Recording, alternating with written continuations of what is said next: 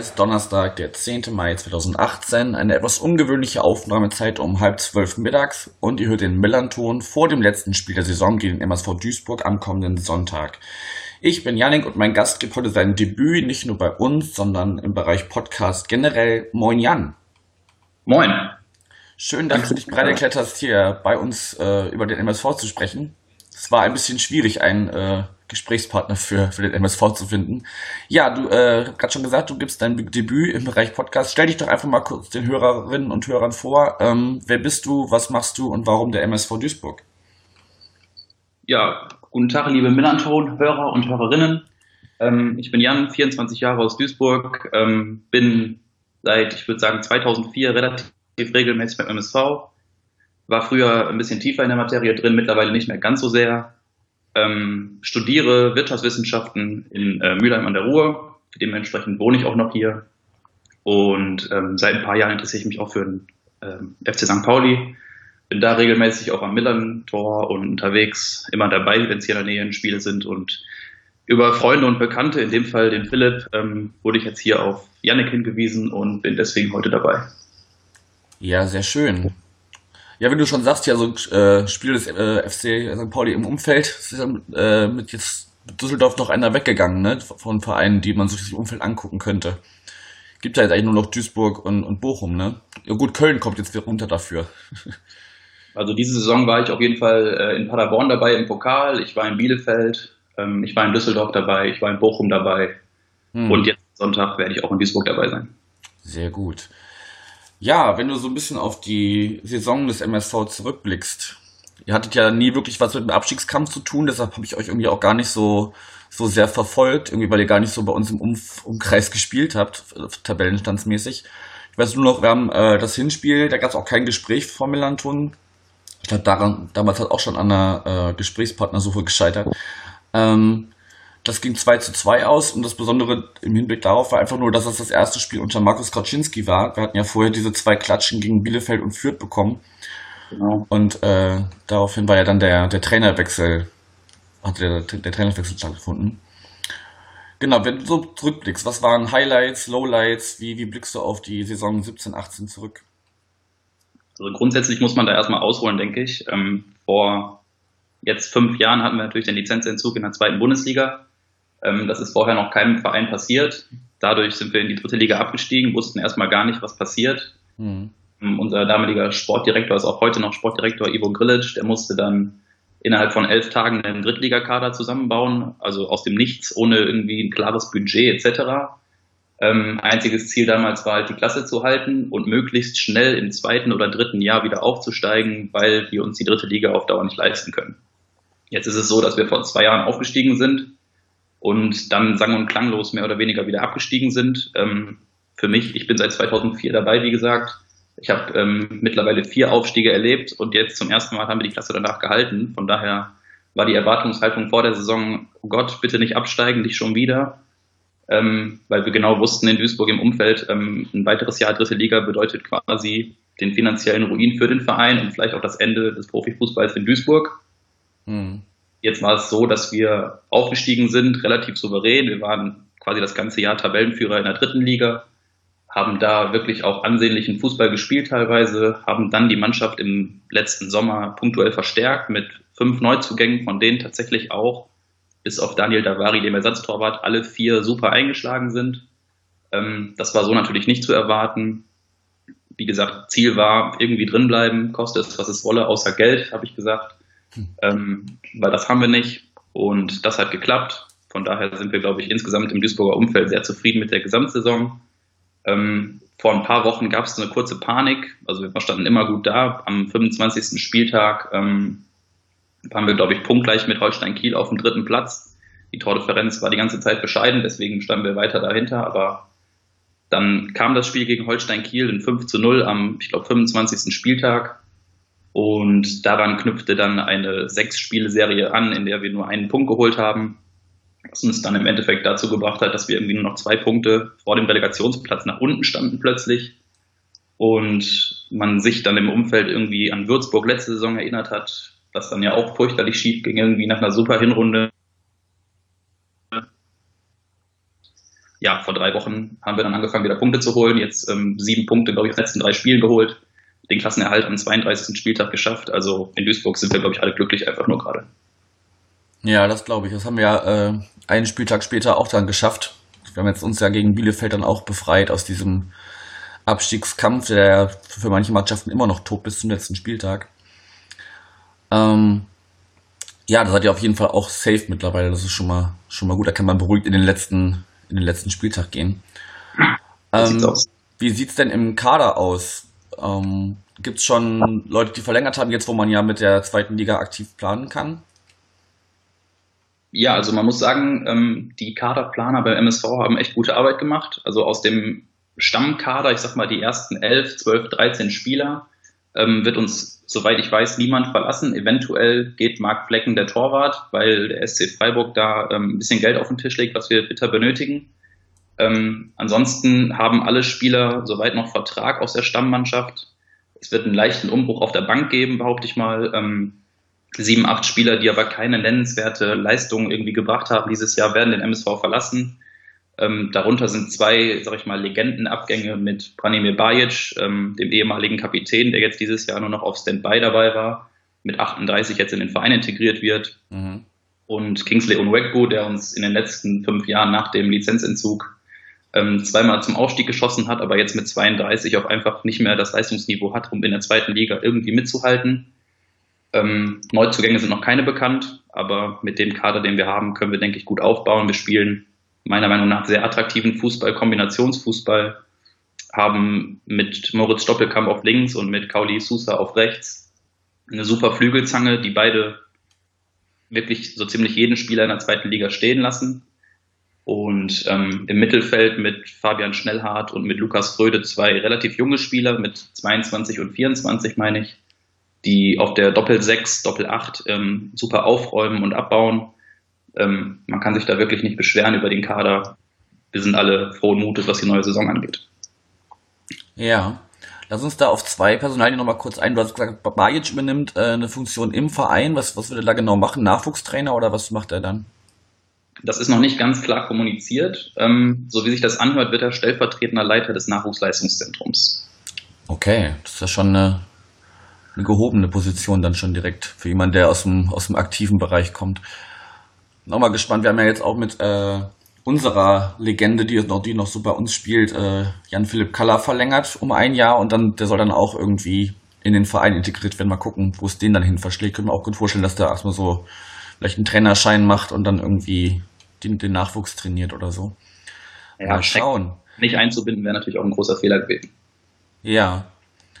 Ähm, Mark Flecken. Ich habe jetzt gerade irgendwie, also bin über den Namen gestolpert und dann war da nicht irgendwie so eine, hat er nicht irgendwie so eine Slapstick-Aktion gehabt diese, diese Saison? Genau, Mark Flecken hat sich, ich glaube, im Spiel gegen, ähm, ja, ich glaube gegen Darmstadt war das, hat er sich äh, in den Dienst der Marketingabteilung gestellt und hat äh, eine Trinkflasche im Tor getrunken, während wir eigentlich ein Tor geschossen hatten, was dann aus irgendwelchen unerklärlichen Gründen, also es war ganz klar kein Abseits, dann nicht gegeben wurde ähm, Marc Flecken hat halt mit der Nordkurve gefeiert, hat sich umgedreht, hat einen Schluck getrunken aus seiner Flasche und in dem Moment lief das Spiel halt schon weiter. Das äh, Tor-Jingle lief noch im Stadion, das heißt wirklich jeder hat gefeiert und ähm, plötzlich war der Ball im Tor, weil ich glaube Gerrit Nauber den Ball zu ihm zurückköpfen wollte, ähm, er aber einfach nicht da war und dann war es nicht mehr so schwer, den Ball über die Linie zu drücken für den Darmstädter Stürmer. Ja, das ist auf jeden Fall eine Story wert gewesen. Ich habe gerade mal geguckt, es war gegen Ingolstadt das Spiel.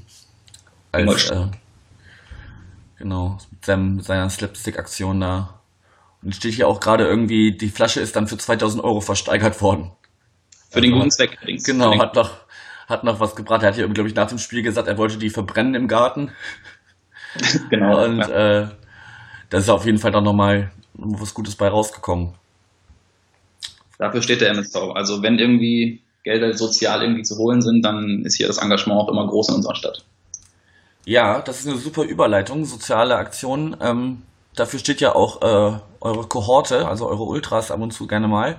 mhm, dass genau. sie da, dass sie da ähm, soziale Aktionen starten. Ähm, da hatte der Übersteiger, also mein Kollege Mike sozusagen, gefragt, wie es denn da momentan ist. Es gab ja teilweise schon Übergriffe von Nazis oder rechten Gruppen auf die Ultras oder auf das Umfeld der Ultras irgendwie. Ich bin da jetzt nicht genau im Thema. Kannst du uns da ein bisschen mehr zu sagen?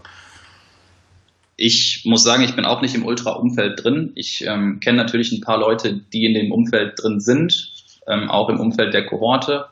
Da sagt man im Umfeld immer, ja, erzähl nicht so viel, weil du weißt halt auch nicht die, die Details. Mhm. Ähm, es ist auf jeden Fall so, dass in unserer Stadt immer wieder damit gerechnet werden muss, dass irgendwelche Veranstaltungen, seien es Veranstaltungen der Ultras oder Veranstaltungen der Leute, der, die im Ultra-Umfeld sind, ähm, Angst haben müssen, dass da von äh, der Division Duisburg beispielsweise irgendwelche Nazi-Hooligans ähm, auftauchen und da ein bisschen für Unordnung sorgen, sag ich mal. Ähm, der letzte Vorfall im Stadion, ähm, das war, meine ich, in Darmstadt gewesen. Ähm, da ging es dann gar nicht um die Kohorte selber, sondern um unser Initiativbündnis ähm, Zebras stehen auf. Das ist ein Bündnis, das sich ähm, ja, für eine Kurve im Sinne des FC St. Pauli quasi engagiert, ähm, gegen Homophobie, gegen Rassismus etc. Die haben einen Banner aufgehängt in letzter Zeit. Das war dieser typische ähm, Hakenkreuz-Banner mit der Faust und dem, in dem Fall das Logo der Zebras stehen auf. Ja. Ähm, das hing halt in Darmstadt auch am Zaun. Dann wurde man dort überfallen von, von rechts ähm, konnte sich dann gerade noch so wehren und den, das Banner wieder äh, an sich reißen, hat aber dann natürlich ähm, ordentlich Prügel kassiert. Im Nachhinein muss man sagen, die Darmstädter Polizei im Stadion hat das minutenlang erstmal völlig ignoriert, denen war das total egal. Und wie das halt häufig bei sowas ist, bei solchen ähm, Situationen, die Leute von rechts, die sind wesentlich häufiger im Kampfsportstudio und ähm, tun mehr für mhm. ihren, sag ich mal, und dann gibt es natürlich ordentlich Haue. Sehr unschön. Ja, möchte man nicht zwischengeraten. Genau. Also ist nach wie vor ein Problem, sagst du, dass da immer noch mit, mit, äh, mit äh, Stress gerechnet werden muss. Leider ja. Okay. Ja, bleibt zu hoffen, dass ihr da längerfristig den, den Weg gehen könnt, den, den der FC St. Pauli auch gegangen ist. Das war ja auch ein jahrelanger Kampf, bis man dann die Leute da aus den Kurven bekommen hat. Und natürlich ist es auch ein Kampf, der nie aufhört. Ne? Also man muss da auch immer am Ball bleiben und immer gucken, dass das äh, so bleibt, wie es jetzt gerade ist. Weil mit, äh, ne, mit den größeren Stadions natürlich auch wieder Leute dazugekommen, die das auch vielleicht erst zum Teil erstmal lernen müssen, wie, da, wie man sich da verhalten sollte. Gut, das war das eine Thema. Ähm, ich wollte dann noch kurz über den Trainer sprechen, weil der ist ja über für, also Ilya Gruev, Gruev ist ja für ähm, ja, Traineranstellungszeiträume schon relativ lange bei euch, schon dreieinhalb Jahre. Was hast du denn von ihm für einen Eindruck? Ist ja wahrscheinlich auch maßgeblich daran beteiligt gewesen, dass ihr jetzt da steht, wo ihr steht. Ja, also Ilya Gruev, ähm, ich persönlich bin ein großer Fan von ihm. Ähm, er ist natürlich auch ehemaliger MSV-Spieler, hat damals, ich glaube, bis 2005 auch für den MSV gespielt, hat dann nachher seine Trainerkarriere ähm, in Bulgarien begonnen, also in seinem Heimatland hat dann unter anderem auch unter Lothar Matthäus äh, gelernt. Mhm. Anscheinend hat er das relativ gut gemacht. Ich weiß nicht, wie das klappen konnte. Ähm, jedenfalls ist es so, dass wir in Duisburg ähm, kontinuierlich besseren Fußball spielen unter, unter Gruev. Ähm, wir haben zum ersten Mal seit wirklich Ewigkeiten eine kontinuierliche Ruhe im Verein. Ähm, das heißt, er ergänzt sich auch mit, mit Ivica Grilic, also dem Sportdirektor, da irgendwie sehr gut, zumindest nach außen hin. Ähm, fußballerisch, taktisch kann man ihm nicht viel vorwerfen. Er reagiert richtig, meiner Meinung nach. Er wechselt vernünftig ein. Er kann wesentlich besser einschätzen, ähm, wann welcher Spieler einfach fertig ist für den Tag als Trainer bei uns zuvor. Ähm, klar, er ist jetzt in der schwierigen Zweitligasaison zu uns gekommen vor zwei Jahren, hat dann eine Mannschaft übernommen, die abgeschlagen letzter war, hat dann zum Ende der Saison es noch geschafft, durch ein, wirklich eine Aufholjagd uns auf einen Relegationsplatz zu bringen. Haben dann natürlich die Relegation leider sang- und klanglos verloren. Aber im Jahr in der dritten Liga hat man gesehen, die Handschrift war weiterhin da. Ähm, fußballerisch, jedes Spiel in der dritten Liga wurde kontrolliert. Man hat nicht immer ein Feuerwerk abgebrannt, wie es jetzt mittlerweile der Fall ist oder häufig der Fall ist aber man hat immer defensiv sicher gestanden, hat daraus aufgebaut, hat vernünftig das Flügelspiel genutzt, hat mit Fabian Schnellhardt äh, einen wunderbaren Achter eingebaut, ähm, der vorher noch nach Kiel verliehen wurde vor drei Jahren. Super Entwicklung meiner Meinung nach. Okay, bleibt ja nur zu hoffen, dass, das, dass er dann bei euch bleibt und nicht irgendwann ähm, andere Vereine auf ihn aufmerksam werden, wie das jetzt bei Kiel passiert ist, die dann ihren Aufstiegstrainer auch verloren haben an Köln. Mal gucken. Gut, dann müssen wir noch über was sprechen, was so ein bisschen ungünstig ist für die Leute, die am Sonntag mit einem Sonderzug fahren. Da bin, Ja. ich, da bin unter anderem ich auch dabei. Da hatte der Paramat bei Twitter angemerkt, ob das denn gang und gäbe wäre, dass äh, Sonderzüge oder, oder Züge, wo man weiß, dass da kommen viele Auswärtsfans mit, ähm, dass sie dann nicht äh, zum Hauptbahnhof fahren dürfen, sondern in Duisburg-Schlenk ist das, glaube ich, Mhm. ähm, dass sie da umgeleitet werden, weil da ja im Umfeld einfach mal so gar nichts ist, was dann die Versorgung der Leute, und es werden 800 mit dem Sonderzug fahren, das glaube ich Mhm. ist so die, die offizielle Zahl, ähm, was ja die Versorgung von diesen 800 Menschen sehr schwierig macht. Wenn es einfach irgendwo am Rande der Stadt ist, wo nichts ist. Also grundsätzlich muss man sagen, Duisburg-Schlenk ist nicht am Rande der Stadt, sondern der Bahnhof des Stadions. Also vom Bahnhof Schlenk läuft man keine fünf Minuten bis zum Gästeblock. Das ist natürlich dann damit gemeint, dass man da alle Sonderzüge immer hinleitet. Ähm, das Problem in Duisburg ist einfach die Vergangenheit. Wir hatten 2011 in Duisburg diese furchtbare Katastrophe mit der Love Parade. Ähm, und seitdem ist einfach das Sicherheitsgefühl in der Stadt irgendwie verloren gegangen, zumindest ähm, bei der Polizei. Man hat nach 2011 natürlich in der Aufarbeitung dieses ganzen schrecklichen äh, Vorfalls ähm, alle möglichen Sicherheitskonzepte verschärft. Also ich erinnere mich noch daran, dass wir in der Bundesliga 2005, 2007 gegen Schalke, gegen Dortmund das ganze Stadion voll hatten. Wirklich jeder Platz war voll. Der Gästeblock war mit einer einfachen ähm, mit einer einfachen Mauer vom Rest des Stadions getrennt. Und ähm, heutzutage ist es so, dass wir da beispielsweise jetzt gegen Fortuna Düsseldorf ähm, den kompletten Oberrang der Südtribüne freilassen mussten, dass wir Pufferblöcke haben, teilweise 3000, 4000 Plätze, die da frei bleiben müssen. Mhm.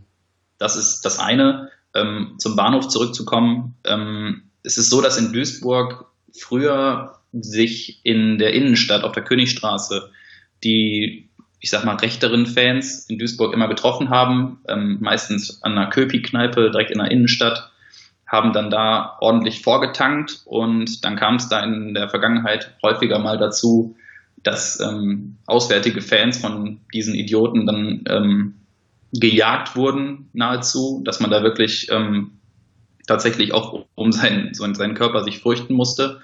Ähm, sehr, sehr unschöne Szenen, die es da gegeben hat. Zum anderen muss man das so sehen, ähm, das Ruhrgebiet ist eine Ansammlung von jede Menge Fußballclubs, jeder Menge, ich sag mal, Traditionsvereinen. Das geht los, ähm, Dortmund, Schalke, Bochum. Dann gibt's aber auch noch Essen, Oberhausen, ich will nicht sagen Düsseldorf, weil es nicht zum Ruhrgebiet gehört, aber die ganze Region hier ist ähm, von Rivalitäten geprägt. Und dementsprechend gibt's halt auch, ich sag mal, wöchentlich irgendwelche Vorfälle an irgendwelchen Vereinsheimen oder Clubheimen, ähm, so dass hier wirklich so eine, ein, ja, ich würde sagen, die Polizei sieht Fußballfans in erster Linie als Verbrecher hier bei uns. Okay.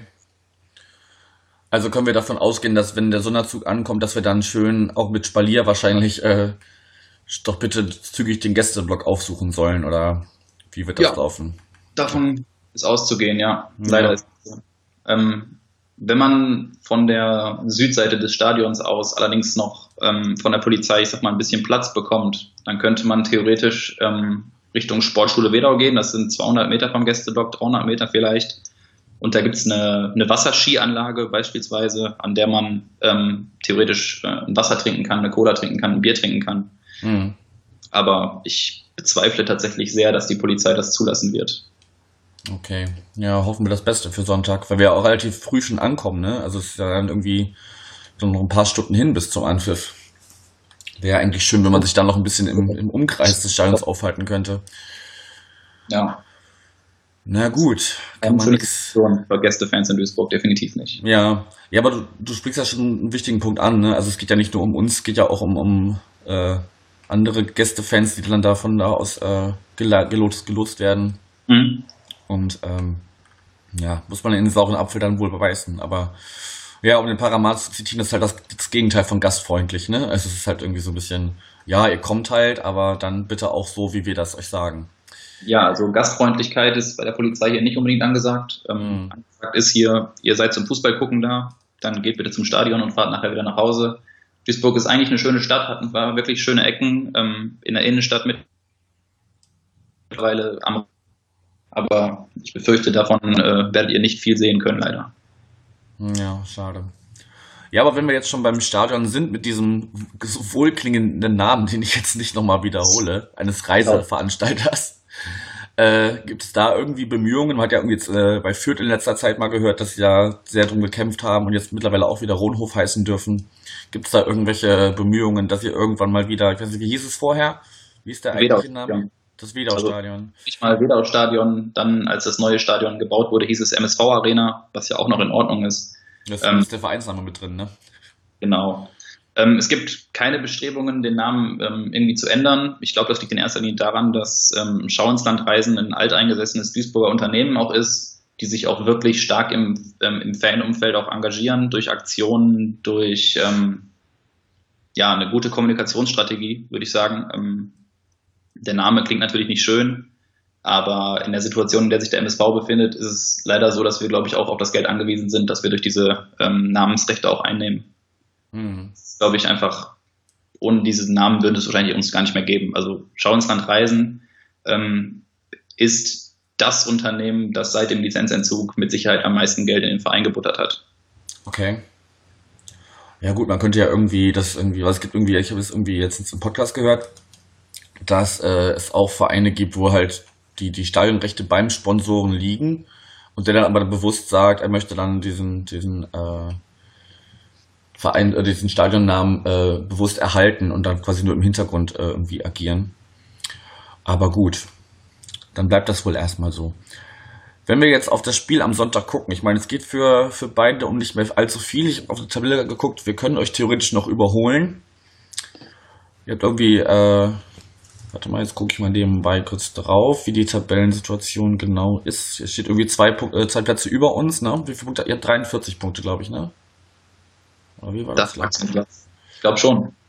Warte, ich mache jetzt mal nebenbei die, die Ich Tabelle glaube auf. 44. Ich meine, der Punkt vom Wochenende 44. Ihr habt sogar 45. Ihr seid Achter, mit, 45. fünf- ihr seid Achter mit 45, dann kommt Union mit 44 und dann kommen wir mit 43. Ähm, Niemandsland jedenfalls. genau, also das es geht um nicht mehr viel. Genau. Es wäre halt nur, nur schön, weil äh, Darmstadt und Aue haben 40 Punkte. Sollten wir am Sonntag verlieren und einer von beiden gewinnt, also wir können theoretisch noch auf diesen unsäglichen 15. Platz rutschen, glaube ich. Ich habe jetzt nicht geguckt, wer da genau gegen wen spielt. Das ist halt immer so blöd, weil man dann in den Amateurtopf beim DFB-Pokal rutscht, ne? Dann hat man Genau. nicht, da hat man nicht irgendwie schön so ein, bitte? Uns ist der Profitopf auf jeden Fall sicher. Das habe ich auch die Tage in der Zeitung gelesen. Ah, okay, also können wir nicht mehr 15. werden. Also wir im Sinne von MSV. Ach so, jetzt war ich gerade jetzt ein bisschen irritiert, weil du ja auch ein bisschen mit St. Pauli sympathisierst. Ähm, nee, gut, dann äh, betrifft es uns wahrscheinlich doch noch eher als, als euch. Ich kann ja gerade mal gucken. Äh. Ja, wobei, nein, Heidenheim, Heidenheim spielt gegen Fürth. Weil Fürth ja auch 17. ist. Aber Darmstadt und Aue spielen gegeneinander, also von dem her ähm, kann da eigentlich nur noch einer von beiden an uns vorbeirutschen, im schlimmsten Fall. Und. Und- Davon abgesehen ist der Amateurtopf nicht sowieso gleichbedeutend mit einem Heimspiel. Das schon, aber ich mag das eigentlich immer, zumindest in der ersten Runde, irgendwo zu einem Landespokalsieger zu fahren, irgendwo. Also ich erinnere mich immer noch gerne zurück an äh, das Spiel gegen Optik Rathenow. Das war einfach großartig, irgendwo in der brandenburgischen Walachei. Das war super. Das mag ich, mal erinnere ganz. mich nicht an das äh, Pokalspiel in Paderborn und das war nicht so doll. Das stimmt. Wobei ich ja Paderborn jetzt auch nicht, ne, also da ist ja auch irrsinnig viel irgendwie jetzt reingebuttert worden auch und die sind ja auch mit Ab- Abstand zusammen mit Magdeburg da auf Platz 1 und 2 der, der dritten Liga. Also das sind ja, das, die würde ich, die würde ich nicht als Amateurverein betrachten. So. Also ich rede jetzt eher von so Viert- oder Fünftligisten, Ja, schon klar. die dann irgendwie das Highlight, wo das dann das Highlight der Saison ist, dass der FC St. Pauli kommt. Oder meinetwegen auch der MSV Duisburg, das ist ja auch für viele schon, schon was Besonderes. Nee, genau, also da schauen wir mal. Also Aber eigentlich, wenn, wenn äh, da auch Mannschaften unten gegeneinander spielen, Darmstadt gegen Aue, dann kann es eigentlich nicht mehr passieren. Sehr gut. Ja, also wie gesagt, es geht für beide um, nicht mehr viel. Es geht nur noch so ein bisschen um ne, Tabellenbeschönigung und so. Also gerade für uns, die wir ja sehr lange da unten äh, rumgeschwommen sind, wäre es vielleicht schöner, zumindest äh, im gesicherten Mittelfeld oder vielleicht sogar auf einem einstelligen Tabellenplatz rauszukommen. Ja, ich meine, für uns, für uns geht es tatsächlich noch um ein bisschen mehr als nichts. Und zwar ist es so, dass wir, glaube ich, in der Fernsehtabelle ähm, noch einen Platz nach oben rutschen können, in der Fernsehgeldtabelle. Was ja. dann, glaube ich, 270.000 Euro wären. Ich sag mal, bei Duisburger Verhältnissen ähm, das Monatsgehalt von drei, vier Spielern. Das wäre schon nicht so schlecht. Ja. Ein paar mehr Spieler. Und ähm, bei uns zählt jeder Euro. Von daher denke ich nicht, dass die, die Jungs das auf die leichte Schulter nehmen werden am Sonntag. Ja. Ja, mal schauen. Also ich hoffe auch, dass unsere Jungs äh, da an die, die letzten beiden Spiele anknüpfen, an die Leistung der letzten beiden Spiele gegen Fürth und Bielefeld. Das wäre schon schön, wenn man da noch ein bisschen so ein bisschen schönen und, und, und äh, erfolgreichen Fußball sieht. Anstatt so einen, so lauen Sommerkick, wo es um nichts mehr geht. Was, was, was würdest du denn tippen, wenn ich jetzt nach einem konkreten Ergebnis frage?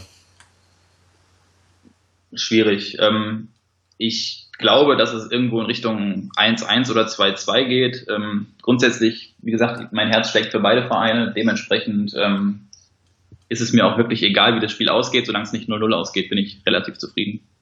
Hm. Sag mal, konkreter Tipp ähm, ist ein 2 2. Also wie im Hinspiel. Genau. Ja, das würde zumindest ein paar Tore sehen, das wäre schon auch schon mal nicht schlecht. Ich erhoffe mir eigentlich so ein, so ein ja, so ein 1-0 würde ich, würde ich schätzen, weil ich glaube, zwei Tore oder mehr wird, wird glaube ich, schwierig. Also so, so ähnlich wie jetzt gegen Bielefeld, also äh, äh, gut spielen, viel Zweikampf, ähm, bisschen beißen und dann am Ende erfolgreich sein. Das wäre ganz cool. Dann würden wir noch äh, ein bisschen hochrutschen in der Tabelle und nicht nur Zehnter sein. Gut, mit, Jan, gibt's noch? Mit Beißen, mit Beißen alleine werde ich, glaube ich, in Duisburg nicht so viel reißen. Also ich denke, ähm, Duisburg ist eine spielerisch starke Mannschaft. Ähm, durch aggressive Spielweise ist, glaube ich, gar nicht so sehr beizukommen. Ich würde sagen, wenn man in Duisburg was holen will, dann muss man Fußball spielen. Okay, ist eine Ansage.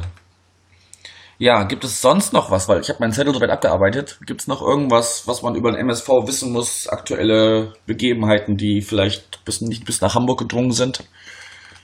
Oder haben wir alles so ein bisschen abgefrühstückt?